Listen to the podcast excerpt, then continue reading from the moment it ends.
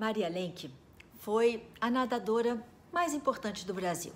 A primeira a bater um recorde mundial e a única que entrou para o Swimming Hall of Fame. Nasceu em 1915 e, e cresceu com a saúde frágil. Uma pneumonia quando ela tinha 10 anos de idade fez com que os pais dela achassem que a natação poderia ser um bom remédio. Assim, o esporte se tornou não apenas um hábito saudável, como também uma vocação e a paixão de uma vida. Maria Lenk começou a praticar o nado no rio Tietê, imagine só, numa época em que ele era ainda despoluído. Sem falar que quase não havia piscinas para nado em São Paulo, mesmo nos, nos clubes de elite. Venceu vários campeonatos regionais e aos 17 anos de idade foi convocada para os Jogos Olímpicos de 1932. Foi a primeira mulher sul-americana a competir nas Olimpíadas e viajou sozinha com a delegação brasileira composta de 124 homens.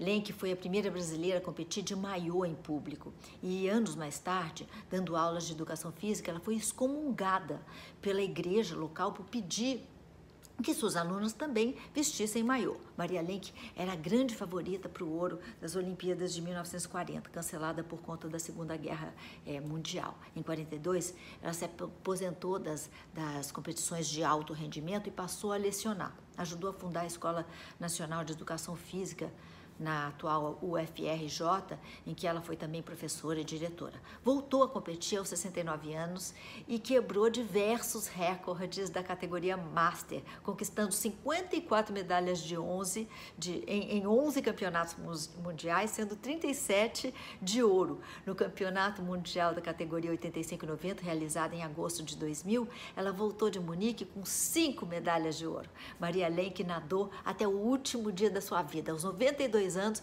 ela ainda nadava 1.500 metros diários. Lenk escreveu 10 livros, dentre eles a autobiografia Braçadas e Abraços.